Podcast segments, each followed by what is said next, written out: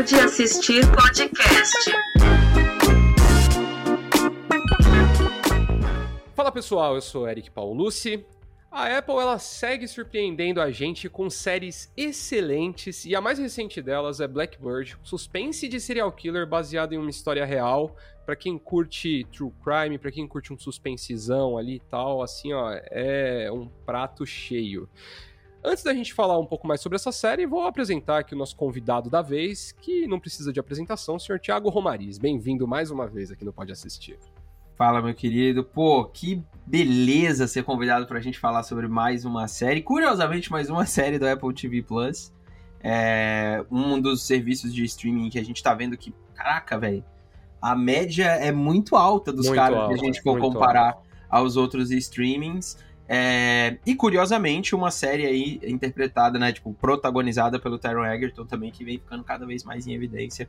Vamos falar um pouquinho sobre Blackbird. É isso aí. Bom, a história, né? A gente acompanha o Jimmy Keane, que é interpretado justamente pelo Taron Egerton, como o Romariz já falou. Ele é um traficante de drogas que é preso e o pai dele tem, enquanto ele tá na prisão, o pai dele tem um AVC, e o pai dele, inclusive, interpretado pelo saudoso Ray Liotta, e o último trabalho dele, né? Ele morreu gravando um filme, na real, né? Então não dá pra saber Exatamente. se, se, se vão cortar ele do filme, se ele vai ter uma participação. Possivelmente esse é o último trabalho do, do Ray Liotta é, vivo. Ele. então, ele na ficção tem um, tem um AVC. E aí, com medo de não conseguir mais ver o pai, porque ele tomou uma sentença de 10 anos, ele acaba aceitando um trabalho do FBI para se infiltrar em uma prisão de segurança máxima e virar amigo do Larry Hall, que é um, um possível serial killer. Ele tá preso lá depois de confessar o assassinato de uma jovem de 15 anos mas ele tá alegando, entrou com, entrou com uma- um pedido, com uma moção para anular o julgamento, porque ele tá falando que ele foi coagido a dar essa confissão e, e eles estão em vias ali de realmente dar anulação do julgamento, então o FBI corre ali com, com o nosso querido Jimmy Kinney ali para tentar é, descobrir onde está o, o corpo de uma outra jovem e, consequentemente, mostrar que ele realmente ele é um assassino e não necessariamente uma pessoa só que quis chamar atenção ou qualquer coisa do tipo, né? É uma história real, inspirada real, é, num caso real, que e, o- e a série foi baseada no próprio livro que o James King escreveu. Ele é um dos produtores executivos da série, inclusive. O nome é Blackbird. A gente descobre na série porque mais pro finalzinho, então vai ser livre de spoiler. Não vamos falar muito sobre isso. Tem seis episódios e foi desenvolvida pelo Denis Lehane, que, cara, é um mestre ali do suspense, né? Sobre Meninos e Lobos, Ilha do Medo. O cara tem uma cartilha ali, uma- um currículo de suspense Sim. que é invejável. E, cara, dá pra ver isso muito bem, assim, na série, que trabalha. Acho que ela trabalha bem a atmosfera e ao mesmo tempo trabalha bem também o formato da série, né? Do Uhum. tipo, de você conseguir separar. Daria pra ser um filme, tá? Tranquilamente, é uma história que Sim. poderia ser um filme. É, não veria problema nenhum dela ser transformada num filme. É, mas eles conseguem manter bem a história pelos seis episódios, é, até pelo desenvolvimento que eles tentam dar, né? Um pouco mais de estofo ao próprio personagem do Keane, né? Do Taron Egerton, Uhum. para você conseguir conectar isso ao Larry Hall. Então as coisas acabam ficando mais um pouquinho mais profundas e complexas e você vai acompanhando um mistério que é bem interessante assim. E é interessante, né, que eu acho que essa, essa série ela tem um pouco de um elemento que a gente até comentou, da- acho que da última vez que, que você participou aqui, eu não lembro, foi aquele filme do. aquele filme que. Que os caras sequestravam minas e comiam elas, esqueci o nome do filme agora.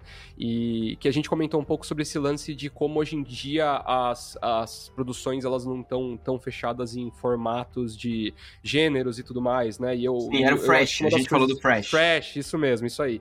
E, e uma das coisas que eu mais curti em Blackbird é que, ao mesmo tempo que a gente tem uma série que ela tem bem aqueles elementos de suspense, de investigação criminal, de serial killer, por outro lado, ela também tem um elemento muito forte que é o lance do filme de prisão ali, né? Que é o dia a dia na cadeia. É como você, como o Jimmy Kinney tem que se comportar para não só ser respeitado ali no, no, no encarceramento, mas também para conseguir sobreviver ali, né? E eu acho que esse é um Sim. elemento que traz uma traz um algo a mais assim para uma série, né? Se, pra- se a pessoa, especialmente se a pessoa já tá um pouco cansada, saturada desses gêneros mais de, de, de serial killers e tudo mais. Não, totalmente. E, e é uma. É uma. Pelo menos isso, assim. foi uma das coisas que me. Tipo, que mais me chamou a atenção na série para eu continuar, porque. Assim, do, no segundo episódio, quando você entende do que, que a série vai se tratar de verdade, eu falei assim, cara, como é que eles vão segurar tanto tempo, assim, por seis episódios, tipo, uma, uma construção de uma relação? Porque no fundo, Uhum. é isso, é você ver a construção do Kim com o Larry Hall, né? Do tipo, como que ele vai tirar essa informação desse cara? Como que isso vai acontecer? Será que eles vão ficar amigos ou não? E aí, uma das primeiras coisas que veio na minha cabeça foi: caraca, velho, você vai passar seis episódios pra construir isso, porque é uma minissérie, a gente sabe que vai acabar. Né? Tipo, não é uma parada do tipo, ai meu Deus, agora eles vão pra outra prisão, sei lá. Não, não era, era aquilo ali. E esses artifícios de roteiro de você ir colocando subtramas no negócio, subgêneros, né, dentro do próprio da própria série é legal, mas ao mesmo tempo, eu também não senti que ela era aberta demais. Sabe? Eu acho que o texto era super focado, era em- é, dava pra você entender exatamente o que, que a série queria falar. É, e porra, ela Pra mim, cara, foi interessante o suficiente pra eu acabar numa tacada só, assim, sabe? De uma Uhum. vez. E de eu ir procurar saber sobre a história dos caras depois, sabe? Exatamente. É, eu sei que todo mundo que vê coisas de true crime hoje, basicamente vai lá procurar o que que é. Só que eu não sou o maior fã de true crime que, que existe, do tipo assim, eu gosto, mas eu acho que também virou uma... Cara, virou um oceano de coisa, um oceano vermelho, assim, porque Uma obsessão, né?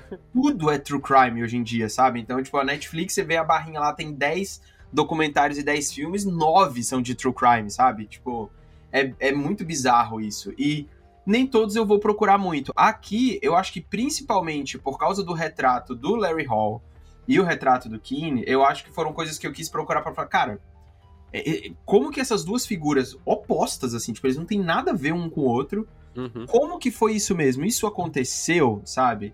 É, e, e eu acho interessante a forma que eles analisam psicologicamente essa, essa, essa união deles dois, né? Da forma que o, o Hall olha para a fragilidade das pessoas, a fragilidade dele, como que a mente daquele cara funciona. Então, é uma série que pra mim que foi um pouco além do true crime, sabe? Foi, foi, foi mais pela parte, é, pela parte de construção de relação que eu achei bem legal.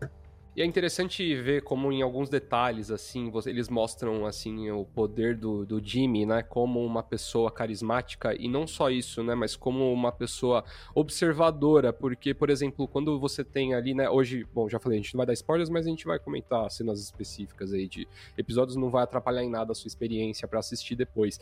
Mas tem uma cena muito específica que ele vai ser transferido das prisões, e no começo da cena, ele tá sendo tratado assim como o- um marginal, assim. Os caras estão, tipo, estão a um passo de dar uma esbofetada na orelha dele. E aí corta, daqui a pouco os caras estão lá falando sobre coração valente e não sei o quê. E tem algumas, alguns detalhes que eu acho legais, que, tipo assim, ele, ele tem uma hora que ele tá no furgão, aí ele fica olhando pro cara, aí ele repara que o cara tem aliança, aí ele fala, ah, você já tem filho e não sei o quê. Então, tipo assim, mostra também que é, é uma coisa até interessante, assim, especialmente pra quem, pra quem curte true crime e acompanha essas paradas de serial killer e tal. As pessoas fazem essas comparações de que ah, assassinos seriais, né, são normalmente são psicopatas ali é, diagnosticados e tal, e, e essas pessoas às vezes são cla- classificadas como, como é, pessoas que são muito analíticas, né? E que elas conseguem fazer uma leitura muito boa da situação e, tipo, da, da vítima e, e da circunstância que tá rolando. E é interessante o quanto a série consegue, tipo, ela tenta meio que fazer um paralelo entre a psique dos dois, assim, em vários Totalmente. momentos, sabe? Em mostrar, assim, que.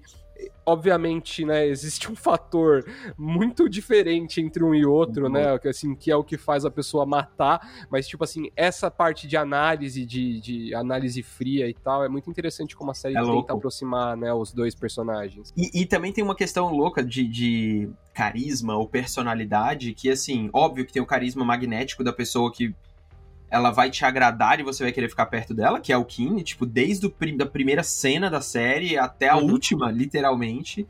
É, mas existe também aquela personalidade que é quase. Tão, ela é tão magnética quanto pelo mistério e pela, pela bizarrice dentro do contexto, que é o caso do Larry Sim. Hall.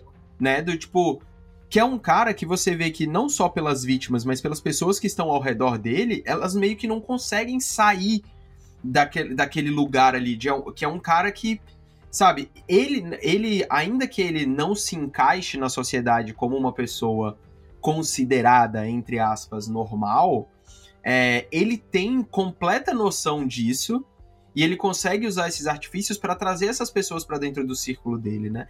Então, Uhum. é uma. Eu acho que a série ela não se. Pra mim, ela funciona muito bem porque ela não tenta super complicar certas coisas, sabe? E ela também não tenta ficar te explicando tintim por tintim alguns processos. É realmente uma série que dá espaço para os dois principais atores. É, acho que ela deixa o Taron Egerton brilhar, brilhar, mas também o ator agora que eu esqueci o nome que faz o Larry Hall. É, o Paul Walter Hauser. O Paul Walter Hauser, é... putz, ele manda muito bem também. Muito bem. então, tem espaço pra todo mundo, sabe? Acho que o Rei Liotta, inclusive, manda muito bem na série. É um personagem coadjuvante ali muito legal. A cena, eu acho a última cena dele ali bem emocionante também. Então, toda essa conexão deles e, e, e como o roteiro deixa os personagens respirarem, eu acho muito legal. Me lembrou em determinado momento, só que em outro estilo, o Mind Hunter, o, o- a Uhum. série Mind Hunter da Netflix, porque Mind Hunter, ainda que explicasse toda a questão de você criar os perfis do serial killer e tudo mais, cara, ela era uma série que passava alguns, às vezes alguns segundos, quase um minuto, de silêncio, velho. Tipo, de você olhando as coisas, sabe? Não precisa ficar com pressa para o que vai acontecer, deixa o suspense respirar, sabe? E eu acho que Blackbird, ainda que seja mais verborrágica do que Mindhunter, é, ela deixa os personagens e as relações respirarem mais do que a gente tá acostumado em outras séries. Sem dúvida alguma. Só algumas, algumas curiosidades aí sobre o caso real, né? Porque, obviamente, estamos falando aqui de um caso real. É, a, a produção, né, fala muito sobre 21 assassinatos do Larry Hall. Só que atualmente a linha de investigação do FBI trabalha com a possibilidade dele ter matado pelo menos 50 mulheres, cara. Se isso em algum momento. Ele, ele na cadeia. Ele. Ele. Ele. ele disse que ter matado 15 e voltou atrás, porque é o que ele sempre faz, né? Mas se isso se comprovar, ele se tornará um dos serial killers mais matadores dos Estados Unidos. Eu, aliás, eu acho muito engraçado quando a gente lê essas coisas de serial killers e tal, que eles usam o termo prolífico. E aí eu fiquei pensando, cara, como a gente pode usar o termo prolífico É pra alguém que tá matando pessoas, Matando né? gente, é uma né? coisa, é uma coisa muito surreal. É tipo O- como se fosse o sucesso da iniciativa do É, cara. Exato, né? Cara. Não, parabéns, você está em número um no ranking de matar pessoas. É, ele segue preso, né? Tem 59 anos atualmente, está condenado à prisão perpétua, então ele não tem direito a condicional, vai continuar na cadeia até o fim da vida. E, e, e algumas coisas que a série, né?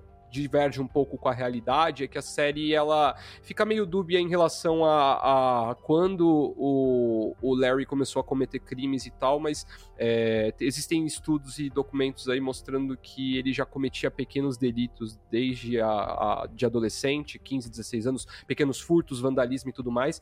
E existe também uma corrente de investigação de que ele pode ter cometido o primeiro crime dele aos 18 anos, quando ele já era é, zelador de uma, de uma escola, ele teria sequestrado duas meninas que seguem desaparecidas até hoje, assim. Então, um cara que começou cedo aí no mundo do crime, tanto que né, tá preso aí com 59 anos por verem a uma idade avançada. É, e você olha a série assim, você. Ainda que você entenda é, um pouco da mente bizarra desse cara, não é o foco da série mostrar esses, esses crimes. Não é. Sim.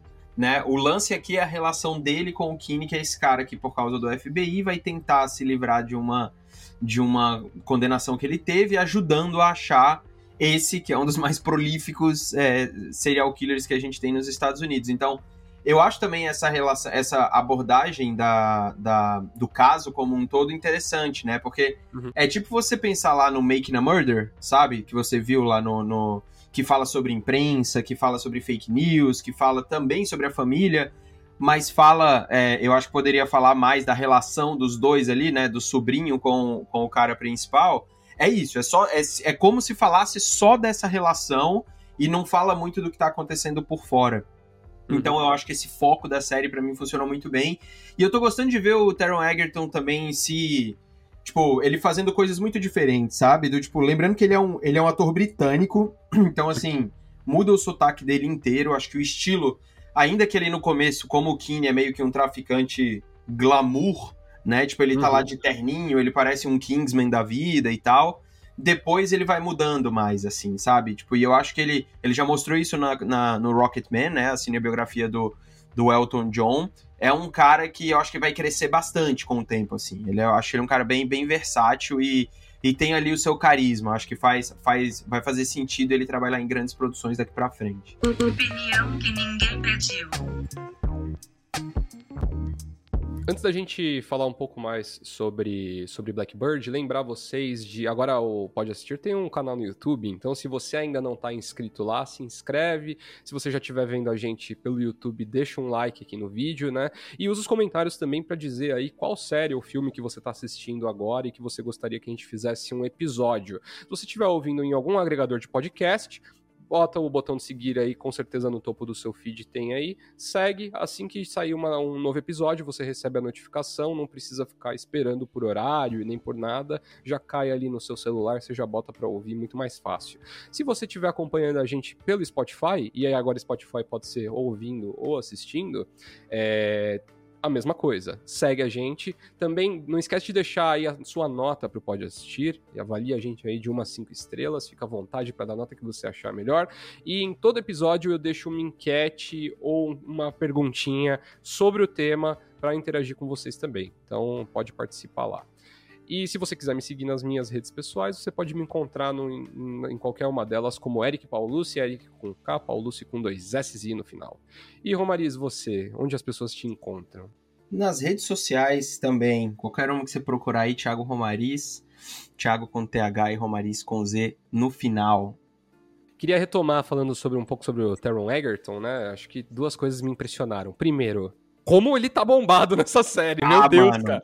Mano, a tá primeira cena, a primeira cena que ele aparece sem camisa, eu falei, cara, e assim, ó, já ouvi dizer aí que ele tá com umas espinhas nas costas ali, se ele não tomou um anabol ali para crescer daquele jeito ali, eu não me surpreenderia, E rápido, tá? né, mano? E né? rápido, assim.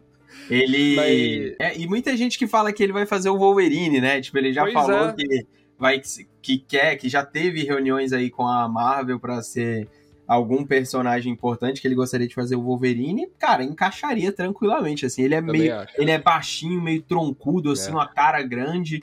Tranquilamente ele seria o Wolverine. E agora, e agora que ele tá com aquele trapézio descendente saltado ali, fazendo, fazendo inveja a Kleber Bambam. Exatamente. Faria tranquilo o mutante. Mas outra coisa que eu, que eu gostei muito dele na série é a atuação corporal dele. É. Eu achei que, especialmente quando a gente vai acompanhando né, o desenrolar da série, você consegue sentir nele a, o sofrimento que ele tá passando e acho que a degradação psicológica que ele tem de não, não só de estar tá numa prisão, de, numa penitenciária né, de detenção lá máxima nos Estados Unidos, mas também de ter que se aproximar de uma pessoa que é detestável, que é um, um assassino, cara, né? E, e, eu acho que me chamou muito a atenção dele, assim, como fisicamente, assim, ele é, tá muito expressivo nessa série, né? Sim, Você consegue sim. sentir a dor dele assistindo. E o, o próprio Waterhouse, Waterhouse, não é o nome dele? Waterhouse? É... é... Waterhauser é, Walter Hauser, ele, ele tem uma. Assim, ele já é uma figura bizarra, né? Porque o Larry Hall é uma figura bem, tipo, você. A característica daquele como você tá vendo do cara, um bigode, costeleta grande, cabelo oleoso pra cacete, assim, tipo, você sabe como é que é o cara. É, mas eu acho que ele faz um trabalho muito legal de atuação também pelo olhar, assim, sabe? Ele uhum. quase nunca olha no olho de ninguém. É, ele tá sempre olhando pro vazio as, a forma como ele coloca os diálogos dele são né, num tom de voz que tá sempre no passivo agressivo, tipo, você não sabe necessariamente qual. É sempre soa como uma ameaça, mas você não vai. Você não acha que vem uma ameaça de uma pessoa como aquela, né? Não é à toa que a primeira vez que ele aparece, assim, ele começa a falar. É, a própria reação do Teron Egerton, né, do, do Kine, é, é, do tipo, cara, é esse cidadão, velho, tipo, que, que, sabe, perto desse desse inferno que a gente tá vivendo aqui nessa prisão com esse tanto de cara, não é possível que é esse cara que é o pior de todos. Então, é, acho que é, essa combinação deles dois foi muito legal também. E, e como eu disse, tem pequenos coadjuvantes ali. É, o Rei Liotta, para mim, o mais forte deles, por causa da, da relação do Kine com o pai. É, que eles trabalham de uma forma bem paralela mesmo, tipo, ela não é a principal, mas ela é importante pro desenvolvimento do personagem, né? Então, Eu gosto também da forma como eles fazem isso. E tudo, tudo que essa série. Não, eu acho que ela. O ponto que ela mais me agrada, cara, é a falta de, de, de prepotência em relação a tratar de um crime, de. Sabe? Tipo, ela não tenta assumir verdades o tempo inteiro. É, ela toma algumas liberdades em relação a como você retratar até cenas que são muito importantes, né, do que aconteceu. Uhum. É muito diferente, usando outro exemplo de outro streaming, do A Escada lá, do Staircase, do, da HBO, que é baseada num documentário, num caso que rolou muito há pouquíssimo tempo, e que ela, tipo, traça a própria verdade como o mote principal da série do roteiro. O mote principal dessa série do roteiro aqui de Blackbird, para mim, não é você julgar o que, que é o Kinney ou julgar o que, que é o Larry Hall. É você entender a relação daqueles dois caras e tem uma, uma construção interessante ali dentro. Então, essa falta de pretensão absurda, sabe? De você querer impor verdades, é, foi talvez o que tenha me mantido até o final da série também. E eu acho que até talvez a parte que eu achei um pouco mais desinteressante da série, que é todo aquele, aquele arco da investigação paralela, né? Que, que eles estão tentando, que é um. É, sim, honestamente, quando você tá assistindo isso, você só tá esperando a cena trocar para voltar pra prisão, né? Mas. É, eu acho que é interessante também aquela, aquela parte da história ser colocada de um jeito também que, tipo assim, não vai para lugar nenhum que, cara, uhum. é o que você vê assim, cara, aquilo, aquilo não fez efeito nenhum. E na vida real é o que foi o que aconteceu mesmo, cara. No final, né, aí história real não tem spoiler, né, mas o que o cara conseguiu na cadeia foi o que foi o que garantiu que o Larry Hall tenha ficado direto na prisão, porque realmente lá. a investigação é. não, não foi para lugar nenhum. E eu acho que tem um ponto legal, assim, que, que é interessante, que talvez numa obra de ficção, a gente cairia nesse lugar comum que é uma nova investigação encontrar furos na investigação anterior. E Sim. nesse caso, nessa série, a gente não tem isso, né? Porque uhum. né, tem, tem, vários, tem vários momentos ali que eles deixam os gatilhozinhos para isso acontecer, só que o ponto é que, tipo assim, na vida real, eles foram lá checar e viram que o trabalho policial feito pelos outros policiais também foi protocolar, assim, né? Exatamente Sim. da mesma forma que eles teriam feito. Então eu acho que isso ficou, ficou muito legal, assim, e até é, tira um pouco né, dessa, desse interesse que a gente tem de acompanhar essa, esse arco da investigação. A investigação é, é, realmente a parte mais fraca, eu também acho, cara. Ela é. De novo, se fosse um roteiro de filme, isso nem existiria. Tipo, não, não tem nem para que você falar isso. No máximo uns flashback ali e tal. É. Um cara que ia aparecer de vez em quando para visitar o Kine e tal. E é isso, assim, tipo, uhum. toda essa parte do julgamento. Cara, não ia ter isso, sabe? É tipo, a família do Larry Hall, sabe? Do tipo de você ver, mas duvido muito que isso Se fosse um filme duas horas, eles cortariam essa, todo esse arco, Exatamente. com certeza. Não Exatamente. tenho dúvida alguma. E outra coisa que me incomodou um pouco, e eu queria saber de você, é, eu vou tentar falar isso sem dar spoiler, porque talvez seja o episódio mais tenso da série, que é o quinto episódio, que é quando o Larry de, é, descreve detalhe por detalhe ali do, do, do crime. Cara, primeiro assim, né? Essa, essa, essa cena toda, assim, ela é, ela, é, ela é de um nível de tensão que dá é, pra é cortar com uma tesoura o ar, né? É muito densa, muito densa, assim. E, mas tem um, tem um ponto nesse episódio que eu queria saber o que, que você achou, que é... Existe uma... Como se fosse uma, uma apresentação da história da vida da vítima contada por meio da vítima. Uhum. E eu acho que é até um, de certa forma, assim, fica até como uma homenagem para a vítima real, assim, sabe? Eu acho que isso é um ponto legal. Mas na série, cara, eu assisti aquilo e eu fiquei, eu achei de, sei lá, eu achei até de mau gosto, assim, sabe? Porque... De mostrar, de mostrar ela é, e combinar achei... com o discurso do Larry Hall eu achei meio sensacionalista, assim, sabe? Aquele negócio de ficar mostrando e tal, mas não sei, cara, o que, que você achou dessa Eu não, eu não. Eu achei assim, aquilo, tudo que acontece fora da prisão, literalmente, assim, tudo que acontece fora da prisão, eu acho extremamente supérfluo, tirando o relacionamento do Kine com o pai. É, de resto ali, do tipo, por exemplo, a série tem uma tentativa de desde a abertura até as primeiras cenas do primeiro episódio, de você querer conectar a vítima, né? Aquela vítima que. Mas é a principal ali do, da série, como se fosse um arco dramático para você se conectar com a vida da jovem e entender a maldade do Larry Hall. É, eu não acho essa uma escolha inteligente de roteiro, assim, porque eu acho que o peso dramático do próprio Larry Hall, da personalidade dele, da narração que ele faz para absolutamente tudo, seja de como a cabeça dele funciona olhando as pessoas, ou Uhum. como a sociedade funciona, e dele narrando depois um assassinato, pra mim é muito mais impactante do que eu ver a cena de uma menina numa bicicleta e ela é, sabe, ah, ela é abordada pelo cara. É, eu me soa como enxerto de roteiro tudo isso, sabe? Do tipo, Sim. não tem, para mim não tem necessidade disso, não não me atrapalha no- na experiência da série, mas assim como você ficar mostrando o detetive indo e voltando lá numa estrada que eles têm pra olhar um posto, não sei o quê, pra mim é uma parada assim que, cara, é, é, pra que, que você fez isso, brother? Aí na minha Exato. cabeça vem, Fá, foi o produtor que falou que tem que ser série, vai- não vai ser mais filme, sabe? É, e aí eles foram metendo essas coisas, mas Pode eu ser. acho que essa parte da vítima, é, ela é mais ou tão supérflua quanto a da investigação. E, e é um. Eles tentam passar um peso dramático e visual também pra certas coisas que pra mim é, é- é super desnecessário. É. Eu sei, que, eu sei que existe uma tentativa de dar um pouco mais de, de visibilidade e de protagonismo para vítimas em casos de true crime e tudo mais. Eu acho que é uma, uma iniciativa super válida, mas é que quando ela é colocada assim, como foi nesse caso, totalmente desconexo com tudo, sabe? Eu acho que vira só um, sei lá, vira um, vira um melodrama barato, né? Exato, e a conexão que eles tentam fazer é aquela conexão visual, né? Do tipo, olha, eu te mostrei É. um pedacinho desse crime no primeiro episódio, aí te mostrei mais um pedacinho nesse. Ah, mas você viu que a, que a, a abertura mostra a menina com a bicicleta? Cara, não, não, é assim que histórias são criadas e que a jornada é construída, sabe? É construída exatamente como você vai mostrando o Kine fazendo as coisas e tudo mais, mas e, pra mim é enxerto de roteiro total, assim, tipo, não, não atrapalha minha experiência, mas é algo que ficaria de fora sem problema nenhum. Só pra, só pra fechar os comentários sobre o Blackbird, é, você falou de, de abertura, e eu fiquei vendo a abertura, e eu fiquei pensando assim, cara, faz o quê? Deve fazer uns oito anos que True Detective foi lançado, e as pessoas ainda não superaram essa abertura de série de crime, né, Caraca, cara? velho, é Todas impressionante. são iguais, é Todas são impressionante.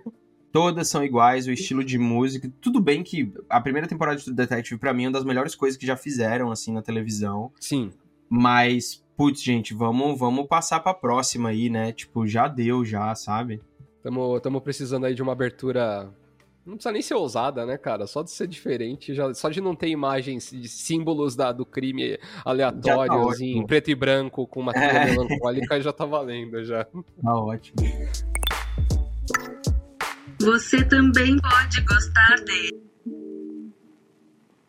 Bom, e é, infelizmente Blackbird é curto, né? Seis episódios só, dá pra Sim. assistir rapidinho. É uma série que dá pra você meter um binge watch ali e ver tudo em uma tacada só, né? E o que, que você indica, Romariz, para as pessoas que terminaram aí de assistir ou que vão terminar de assistir Blackbird depois de ouvir o Pode Assistir aqui? Cara, tem. E tão a fim de ver alguma coisa. Tem, tem. Primeiro, se você tá assistindo, você tá muito provavelmente no Apple TV Plus. Vai, vão ter outras coisas bem legais pra você assistir lá. Então, tipo, eu sou um, um, um advogado de Servant. Acho que vale a pena assistir. É uma série que deve acabar em mais uma, duas temporadas aí. Ela é bem curtinha e é bem maluca e legal.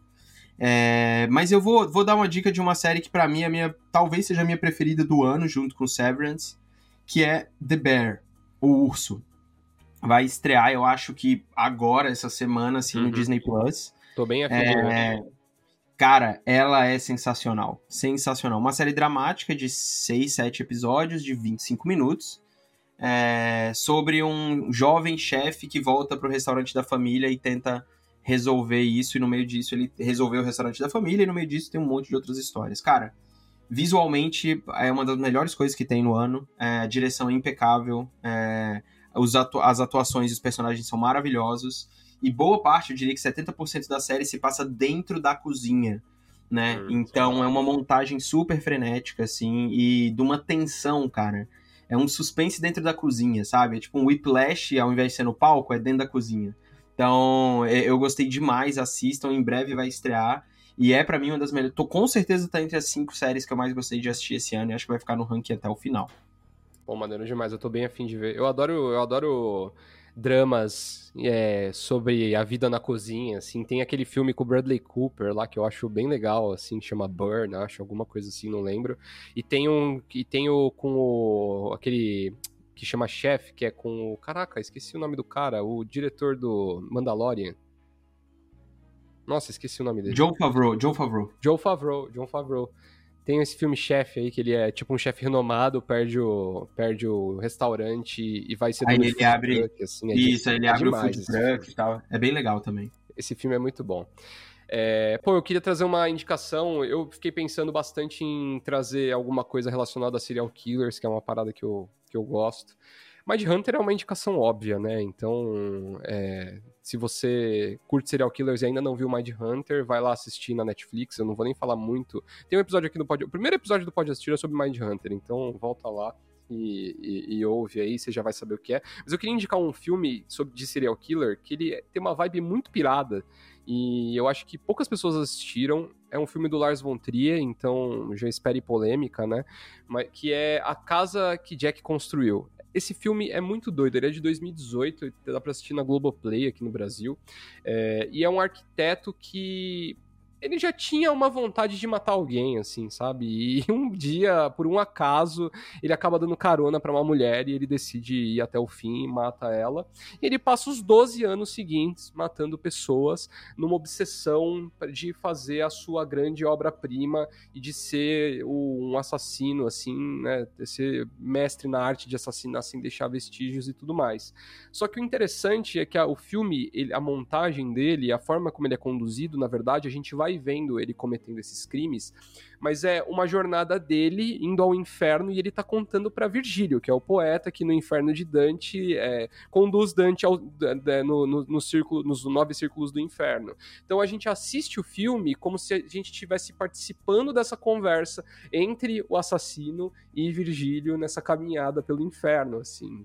E aí tem todo esse lance, tem umas analogias em relacionadas aos pecados capitais, com os crimes que ele comete e tudo mais. Não nesse, naquele nível Seven, de ser literalmente a personificação do, num pecado capital, mas tem sempre uma conexão ali. E essa pegada meio Lars von Trier, de ter, tipo, várias pequenas historinhas que formam um- um- o, o filme, sem sair da, da- ali do contexto dos personagens e tal. Cara, é um filme bem legal, assim. Ele é pesado, assim, é meio perturbador, mas eu acho que vale a pena pra quem curte é, ver serial killer e tá um pouco cansado dessa fórmula de, true cr- de, de, de crime, de suspense, de ah, investigação, não sei o que, acha um cara, bababá, tem que achar a prova principal e tal. Esse filme com certeza vai, vai agradar, assim. Eu acho um filme bem legal.